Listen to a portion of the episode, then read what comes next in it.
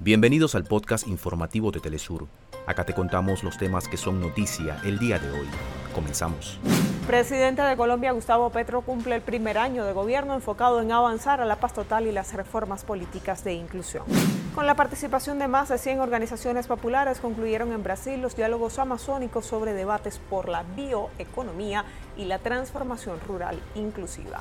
Avanzan las actividades de los candidatos de cara a las elecciones primarias abiertas, simultáneas y obligatorias. Casi 2 millones de jóvenes entre 16 y 17 años han sido habilitados para ejercer el voto el próximo domingo en Argentina. Junta Militar de Níger cerró el espacio aéreo en medio de las acusaciones de las potencias extranjeras de preparar un ataque. La medida se da al cumplirse un ultimátum impuesto por la CDAO para la restitución del presidente depuesto Mohamed Bazoum.